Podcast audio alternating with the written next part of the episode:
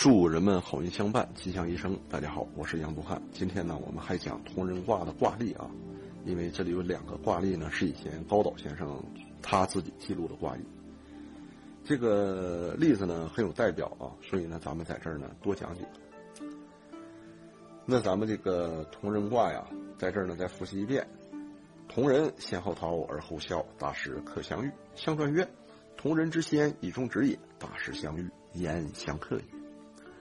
那我们今天要讲的故事呢，是高岛呢在明治二十五年三月的时候啊，他呢和身边的这些志同道合的能人志士，啊，和当时呢就是呃政府当中的官员呐，或者呢民间商社的优秀企业家代表啊，他们大家呢在一起开会啊，研究呢怎么样呢重新成立一个商社，由谁呢当社长？大家呢基本啊经过研究之后，想让高岛先生呢先去做这个商社的社长。那高岛呢，也正好因为这个事儿，他自己占了一卦，占的呢是同人之离卦啊，就是天火同人变离为火卦。高岛也是通过咱们这个爻啊，他自己呢做了一个分析，他说呢，天火同人卦呢六二是一阴得失，既中且正，并且呢上头呢还有啊九五与它相应，全卦呢一共有五个阳爻与它相应啊。那假如说我就是就任社长，那我就相当等于具体干事的六二之爻了。那九五呢，就代表着政府，政府的领导；那九三呢，又代表着这当地啊北海道的这种厅官长；那九四呢，又是一样啊政府的大臣；那初九呢，又是高岛先生自己，他自己领导的这些社员们；那上九呢，哎，就是远方的啊这些商社成员或者呢和商社有往来的人。所以呢，他说这个卦象呢和我们要决定的事儿呢啊有相似之处啊，所以在这儿呢。必然啊，咱们是齐心协力，共同去好好做事儿啊，才可以收获喜悦。这个呢，就是这个卦的含义。那同人卦呢说：“柔得未得中而应乎前，曰同人。”那高导也说了，你看，假如说我们在这个成立商社、经营之道啊，就要正大光明啊，就要胸怀天下，就好像广阔无垠的平原啊，你一眼望去没有任何隐蔽场所。就好比大家在一起做事儿的时候呢，一切都是正大光明的，没有任何隐私的。这就是同人彖辞告诉我们的：同人于也亨，哎，如此才可以亨通啊。说我这个人呢，虽然不才，但是这等事业啊，我还是有些经验的。再一个呢，这么多年，我通过自己的占卜啊和我自己的积累啊啊，我呢也可以贡献一份很大的财力。他有多少钱？他有六百五十万元之多啊。你想想啊，当时呢一百多年前，他说与政府补给我们的啊这点利益来比的话呢，我们不占公家便宜，唯有咱们自己做事儿，光明正大啊，不徇私不舞弊，才能胜任此任。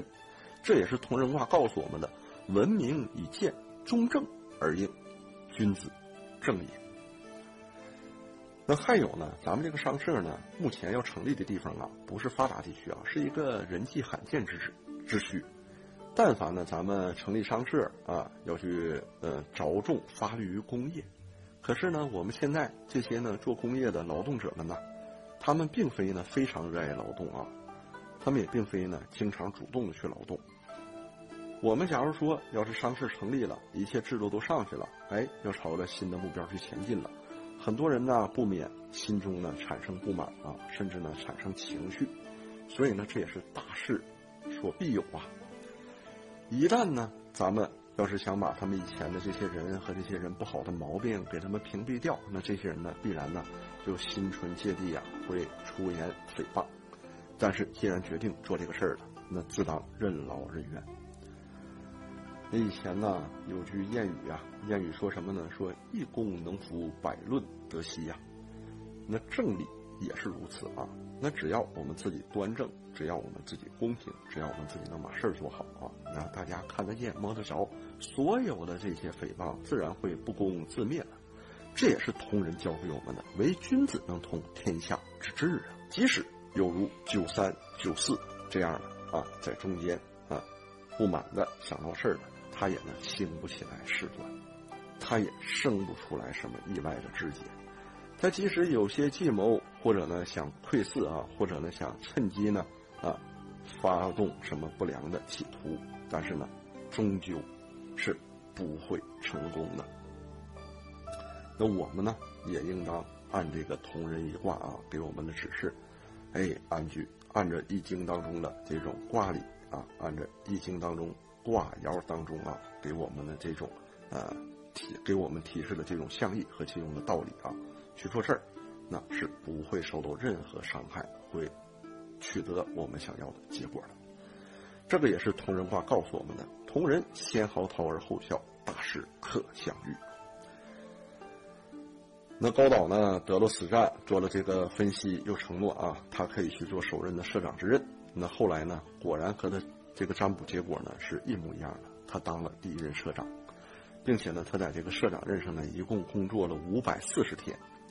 他自己记载，当这个五百四十天呢过去的时候，他回顾啊，去看看这些历程，会社呢。整理的井井有条，而且呢，所有的这些同志们啊，大家呢心往一处想，劲儿往一处使啊，彼此互相信任。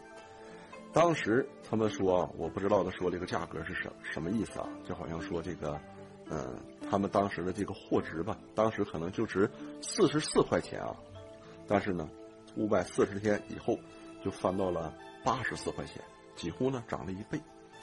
那它这种货物存量呢，他们也做了一个统计，一共呢就是有十三万株，合计起来呢是相当于五百二十多万的，也逐渐当时这个会社的生意兴隆的程度。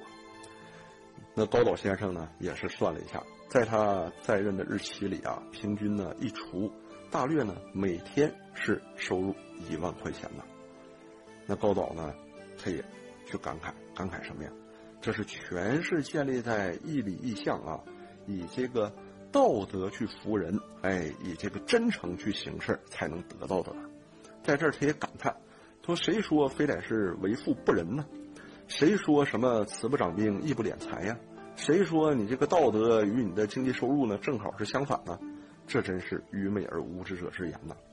我就秉承着易经教给我的道理，就秉承着哎这种道德和真诚啊。发挥他们的功效，跟你们平时的这些区区的啊，这些那个斤两啊，或者这种小生意当中的斤斤计较，完全不是一样的。但是呢，我们获了成百上千倍的利益啊。